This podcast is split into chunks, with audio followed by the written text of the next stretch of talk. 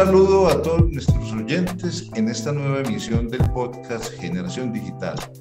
Hoy estamos con ustedes Natalia Gaviria, profesora de la Facultad de Ingeniería.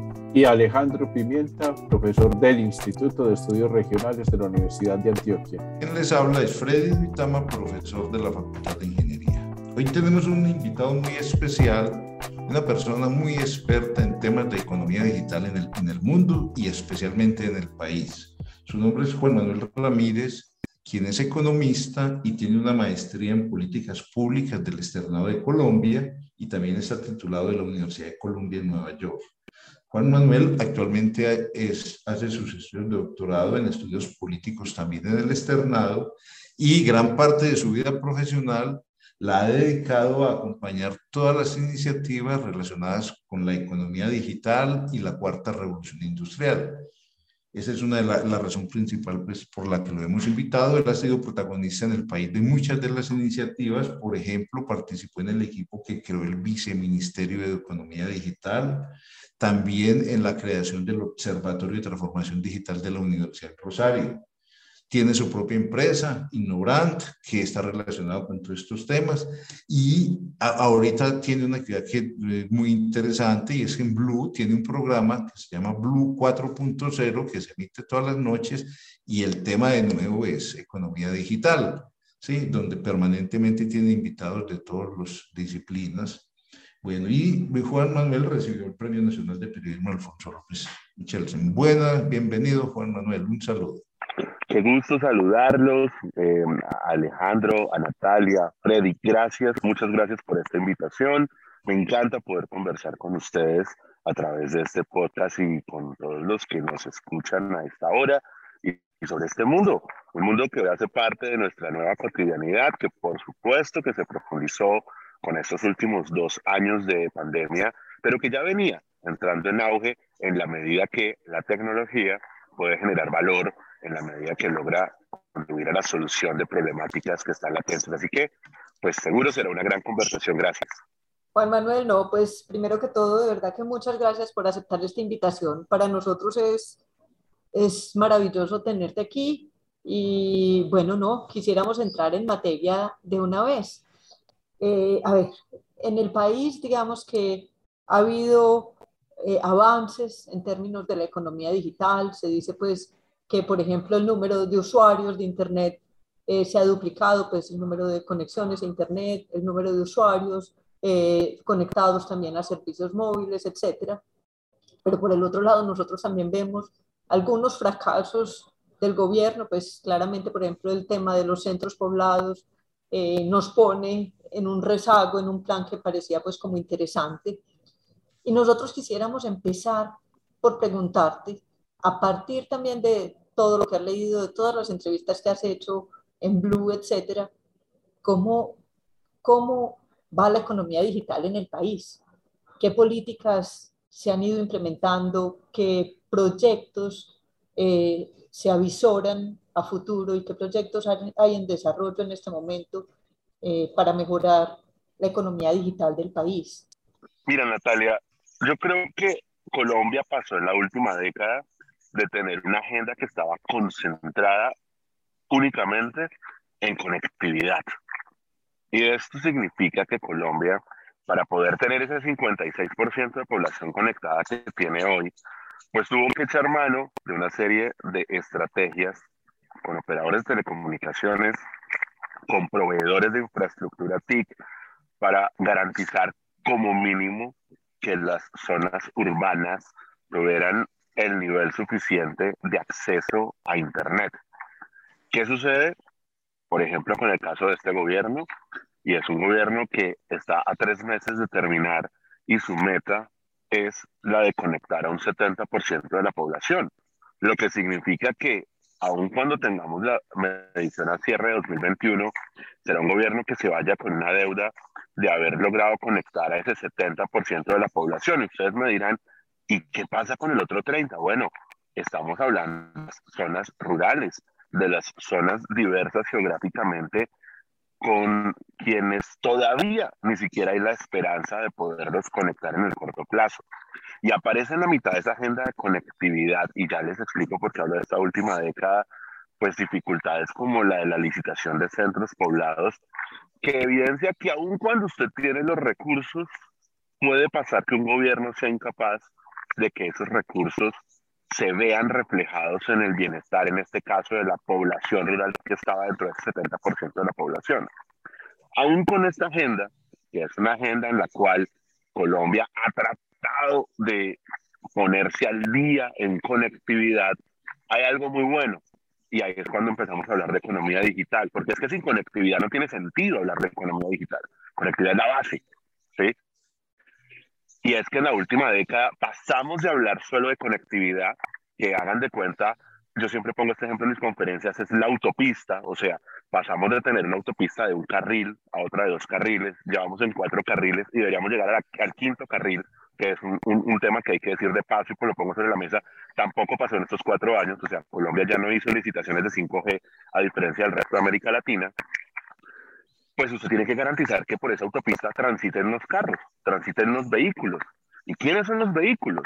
Bueno, pues son los ciudadanos y las empresas. Entonces Colombia, durante la última década, en paralelo a la conectividad, empezó a preguntarse cómo apropiamos digitalmente a la ciudadanía, cómo tenemos ciudadanos digitales, ciudadanos que generen valor, ciudadanos que se eduquen, ciudadanos que accedan a información diversa, no solamente a tres medios de comunicación, ciudadanos que hagan comercio electrónico. ¿Cómo logramos, en segundo lugar, transformar digitalmente a las empresas? Y ojo que transformar digitalmente no es que las empresas abran una página web, significa que automaticen sus procesos, que en el ADN los procesos productivos logren vender más, logren ser más eficientes a través de los diversos sistemas de información y las soluciones tecnológicas que ofrece en este momento la cuarta revolución industrial. Y entonces aparecen con, ese, con esa iniciativa de contribuir a la transformación digital, pues las fintech, las edtech, las agrotech y toda la cantidad de sectores productivos que empezaron a echar mano a la tecnología para transformar digitalmente. Pero no termina el tema. También hay que modernizar un Estado. Entonces empezamos a hablar de gobierno en línea en ese momento, el gobierno digital, y que lo que busca es justamente superar las brechas en términos de interoperabilidad para que las bases de datos de las entidades del Estado hablen un mismo idioma y el ciudadano tenga que darle los datos a la DIAN y después darle los datos a la superintendencia y volver a darlos a la historia clínica electrónica, sino tener una especie de carpeta ciudadana centralizada que facilite la, la, eh, la transaccionalidad del ciudadano con el Estado. Y por supuesto, hay un tema que no es minúsculo, como es el caso de justicia digital. Entonces, cuando usted tiene un país que se apropia digitalmente, que transforma digitalmente los sectores productivos, que habla de modernización del Estado, es un país que está hablando de economía digital. ¿Cómo vamos en ese sentido? Es tu pregunta, Natalia, y por eso estaba haciendo este contexto. Y pues la pregunta es, eh, depende a qué sector usted quiera mirar. Tenemos una ciudadanía que se está apropiando por necesidad durante los últimos dos años, que tuvo que entrar a trabajar de manera remota porque le tocó no porque este país creyera en el teletrabajo. Y hay que hago un paréntesis, y es que hace 10 años creamos, yo estuve en el equipo, que reglamentamos una ley del teletrabajo. Estaba en esos tiempos el ministro Rafael Pardo, el viceministro David Luna de Trabajo, la viceministra María Carolina Hoyos y el ministro Diego Molano, y se creó una ley de teletrabajo en la que nadie creyó hace 10 años, porque decían que teletrabajo era televagancia, que los empleados se iban a la casa y era básicamente hacer nada. Freddy se ríe, que de verdad, eso es lo que pasaba. Y hoy, con la pandemia, las empresas tuvieron que suspender las actividades. ¿Y qué pasó?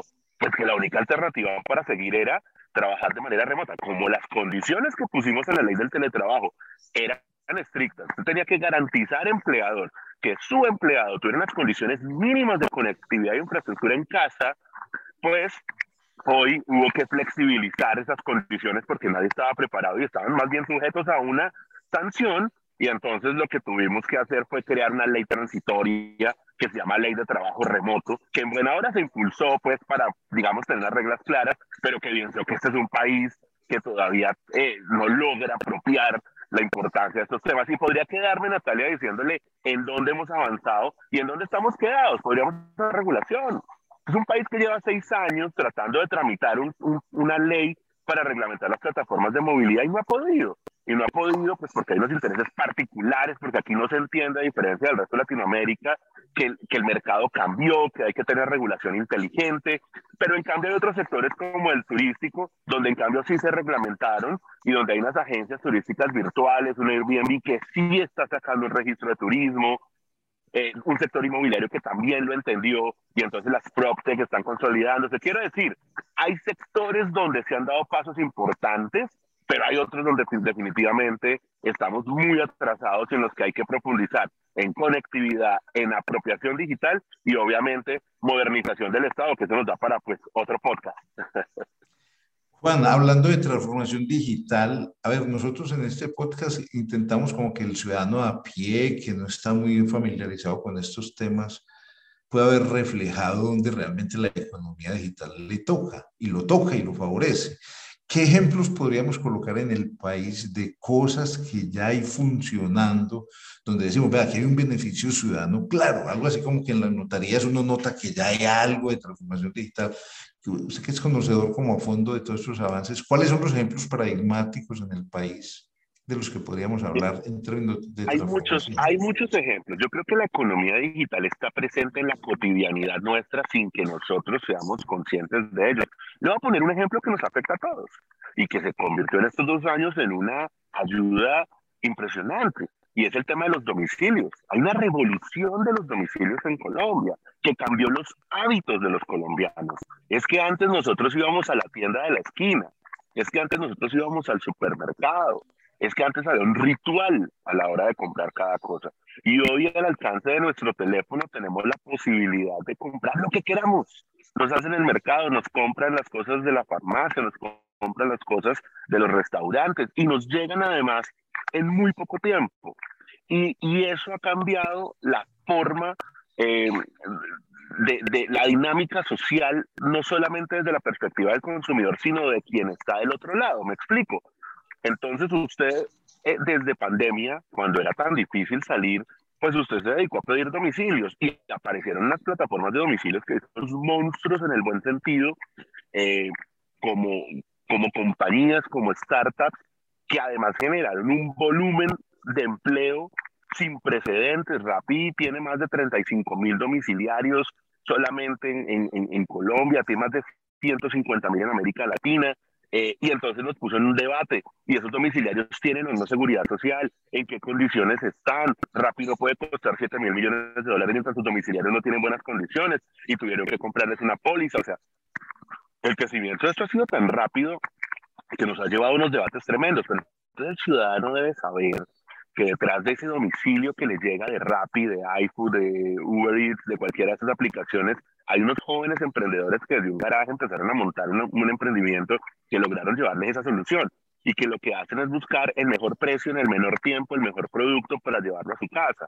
Y que esto está generando además la posibilidad de que restaurantes que no existían vía cocinas ocultas puedan preparar el producto, que el supermercado hoy venda más, que la tienda que no tenía esperanza de conseguir clientes hoy lo haga a través de los domiciliarios. Quiero decir, esa, por ejemplo, es una es una nueva lógica que hay con la economía digital. La economía digital lo que está haciendo, Freddy, es quitando las intermediaciones para que haya una mayor eficiencia en el proceso. Yo creo que si las personas más grandes, mayores en edad nos escuchan a esta hora, probablemente me dará la razón que el problema eterno de los cafeteros del café ha sido la intermediación. Siempre dicen, nuestros abuelos dicen, es que a los cafeteros les compraban barato y después esos comerciantes iban al exterior y le vendían a Starbucks y a las grandes tiendas muy caro. Y esa es la gente que se quedaba con la ganancia. Eso estaba pasando, eso es una ineficiencia que estaba pasando en todos lados.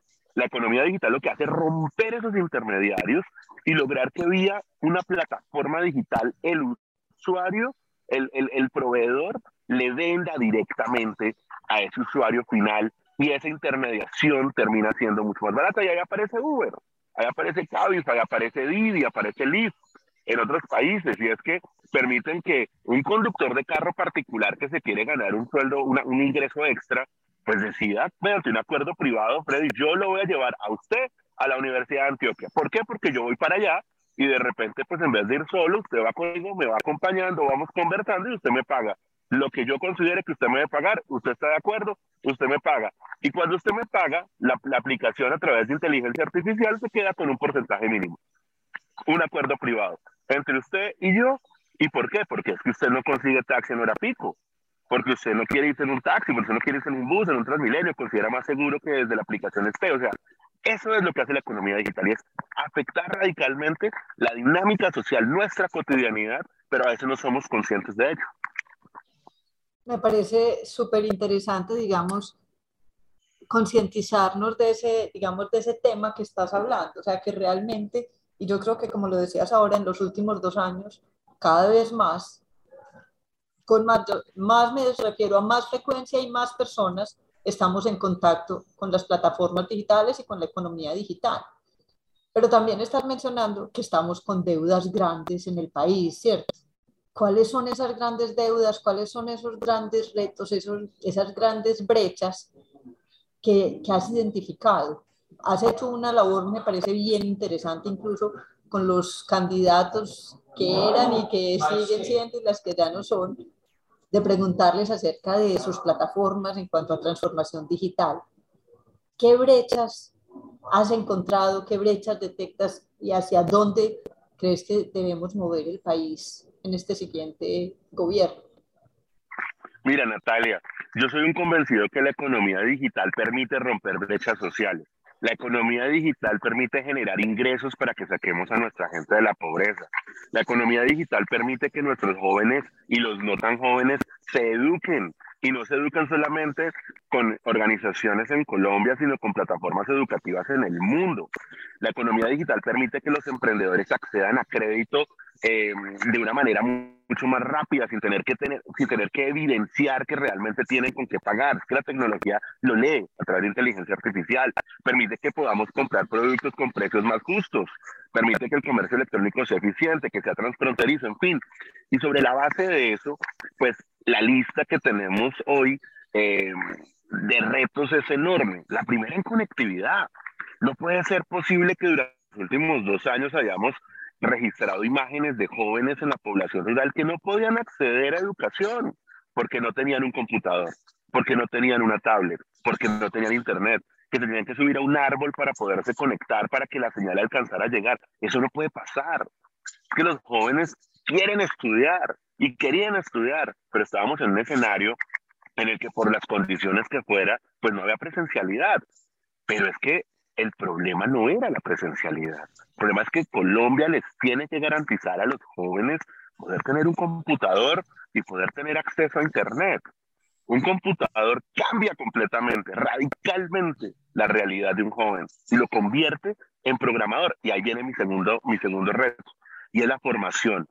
Oye, en este momento, según cifras de FedeSoft, que es el gremio de la industria nacional de software, están buscando casi que debajo de las alfombras 90 mil personas para que por favor, es que es una plegaria, para que por favor trabajen en la industria de software, para que por favor se sumen a la industria de software, a programar, hacer testeo, hacer diseño de sistemas de información, hacer sistemas de identidad digital, de ciberseguridad, marketing digital, o sea, hay 90 mil puestos de trabajo y al ritmo que vamos que no se consiguen, porque la gente no está estudiando ingeniería al ritmo que debería ser, y son más las compañías, no solo extranjeras, es que no son las multinacionales que están llegando al país, hay compañías de software colombianas a las que les está yendo muy bien porque están exportando servicios y necesitamos profesionales, hombres y mujeres que sepan de estos temas, ojalá bilingües, y no están.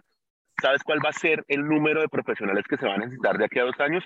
165 mil personas en Colombia. Podemos hackear el desempleo juvenil si queremos, pero necesitamos crecer en la formación del talento. Hay un programa del Ministerio de las TIC, se llama Formar a 100 mil programadores. No están logrando llegar a la meta. Creo que llevan 50 o 60 mil y la meta era para cuatro años. Es otra deuda que se lleva el país. ¿Por qué los jóvenes no le tienen amor a las matemáticas? ¿En qué falla nuestra educación secundaria? ¿Qué pasa con la educación pública en Colombia? ¿En qué está el inglés? Hay una diferencia abismal entre la educación pública y la privada en los colegios. Y cuando llegan a las universidades, pues no quieren estudiar estos temas. Entonces hay una desconexión entre esa oferta laboral y esa gente que se está graduando de las universidades, o si me quiero devolver un poco la elección de esos jóvenes que desde el colegio llegan a la universidad. Hay un segundo punto que, que es tremendo. Hablemos de los emprendedores en un país que tiene un escenario de informalidad enorme, en el que constituirse como empresa es un desafío por los costos que ello significa. Pero hablemos de los emprendedores que están legalmente constituidos, el acceso a crédito. Este es un país, como buena parte de América Latina, que tiene serios problemas de inclusión financiera. En la medida que tiene serios problemas de inclusión financiera, eh, el argumento es, de los bancos es que los niveles de riesgo son muy altos. Hombre, están apareciendo, Natalia, unas plataformas de servicios financieros digitales como son las fintech que están revolucionando el mundo del crédito y que les están permitiendo con tecnología a, estos jóvenes emprendedores, porque su gran mayoría son jóvenes y que no tienen apalancamiento de capital, poder tener unos recursos para empezar a tener un producto mínimo viable y por esa vía conquistar fondos de inversión. El problema es que esas fintech hoy están reclamando una regulación. ¿Por qué no se las dan? ¿Por qué no, entre comillas, democratizar, que es la palabra de moda por estos días, el acceso al sector financiero? Es que no conviene que haya más jugadores en el sector financiero. O sea, ¿hasta cuándo vamos a seguir siendo eh, parte de un ecosistema de cuatro o cinco bancos? Cuando las fintech con tecnología demuestran, Natalia, que tú sí pagas, aun cuando estás reportada data crédito. Es que yo con tecnología lo puedo saber. Para eso la inteligencia artificial, para reducir el riesgo y que ya no haya excusa de que hay costos muy altos.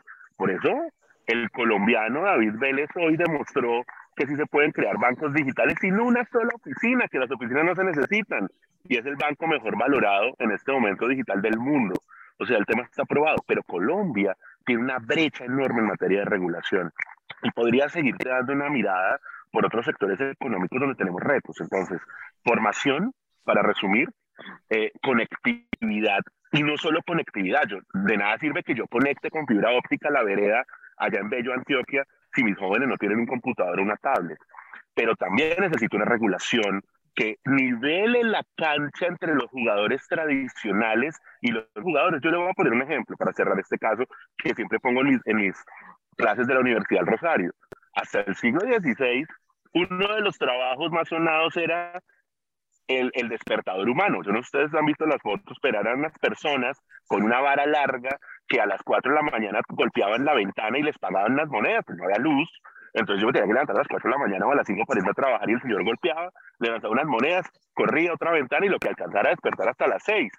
Cuando llegó la luz, esa gente se quedó sin trabajo la, la revolución industrial dejó un montón de gente sin trabajo y había gente que solo sabía utilizar su varita para golpear las ventanas, pero estaban los que de repente aprendieron a conducir. Y entonces cuando llegó ese nuevo eh, impulso a la economía y apareció el vapor y aparecieron los carros, esa gente pues se dedicó a otras actividades. ¿Quién en este mundo se va a quedar siendo el despertador humano y quién va a ser ese que se va a adaptar a las nuevas condiciones del mercado laboral. Eso es lo que nos tenemos que preguntar todos los días antes que negarnos a los cambios que representan esta revolución. Manuel, hay las universidades eh, tienen identificados algunas veces estos, estas situaciones, estos problemas, pero los cambios en las universidades se dan muy lentamente. Usted hablaba ya del segundo punto que nos decía de los temas de formación. ¿Nos puede regalar una o dos claves que a partir de la experiencia o de su conocimiento en universidades extranjeras o nacionales, de, desde el punto de vista de la gestión de una universidad, ¿qué debería de hacer para eh, responder mejor a las necesidades de la economía digital? Claro que sí, mira, hay dos ejemplos que a mí me gustan siempre. Uno local y uno internacional. El primero lo cuenta muy bien Sebastián Malavi en un libro y además una columna que sacó reciente en el Washington Post donde recuerda su libro y que nos lleva al origen de Silicon Valley. Silicon Valley, para los que nos escuchan y no lo tienen claro, es gran ecosistema del mundo tecnológico en los Estados Unidos. Es el lugar donde se han desarrollado las más grandes, importantes plataformas tecnológicas que todos conocemos. Déjenme poner algunos ejemplos, como Google, como Facebook, como Twitter, los famosos, y que surgió alrededor de la Universidad de Stanford. Esto es muy importante. La Universidad de Stanford fue el corazón del nacimiento de Silicon Valley.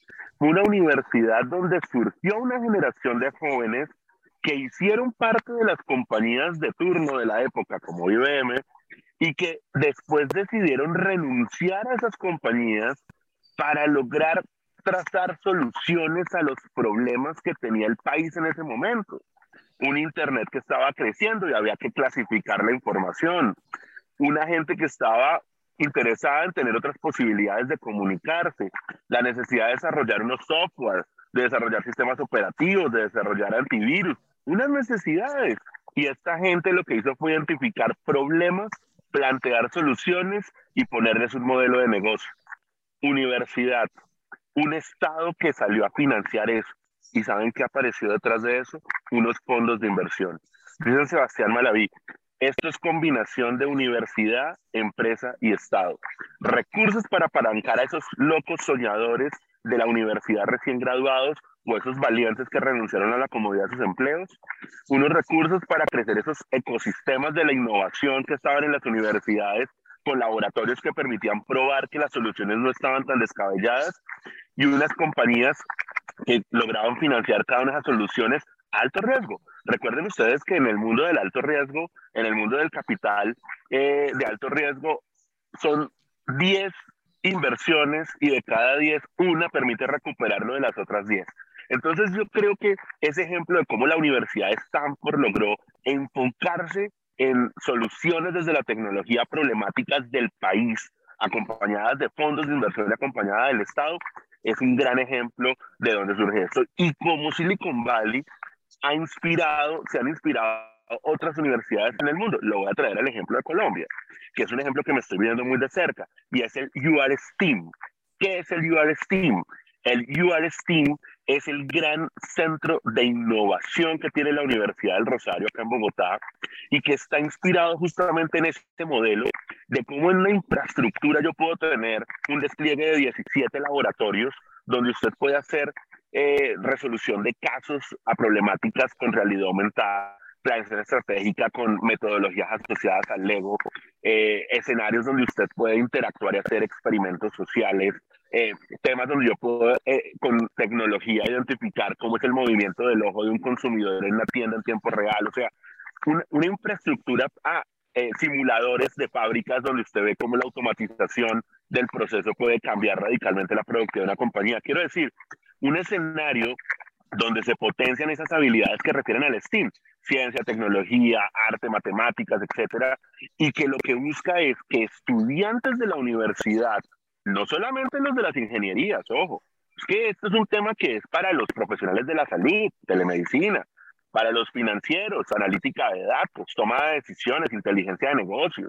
Esto es para los administradores, liderazgo, toma de decisiones de manera estratégica.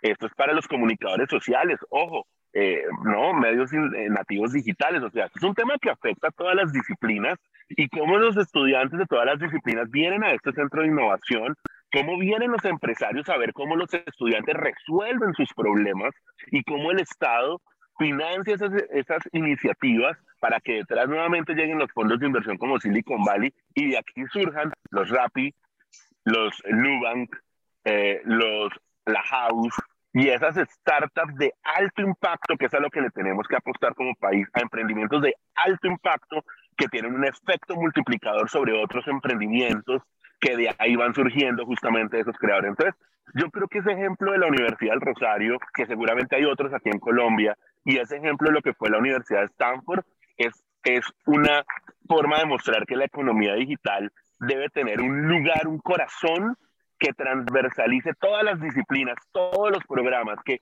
que cada uno de los programas académicos piense cómo le está aportando a ese mundo de lo digital.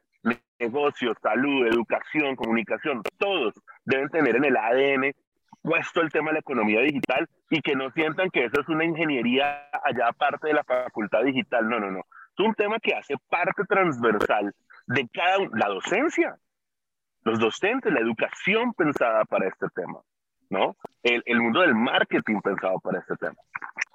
Bueno, Juan Manuel, pues podríamos seguir hablando mucho rato de este tema. Muchísimas gracias por todas las ideas que has compartido con nuestros oyentes. De todo lo que hablamos, eh, retomo la última parte que me parece muy fundamental y es que pensemos que esto no es un problema solo de ingenieros.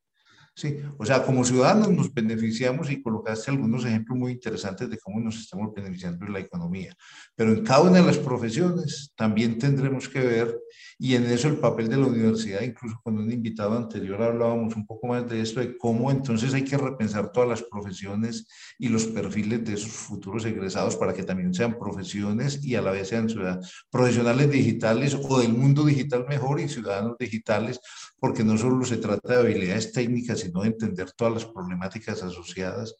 Te agradecemos, Juan Manuel, entonces, por aceptar nuestra invitación y creemos que nuestros oyentes pues, van a recibir de muy buena manera toda tu experiencia y todas las ideas que nos acabas de compartir. Muchas gracias, Freddy, Alejandro, Natalia. Para mí es un gusto haber estado aquí con ustedes.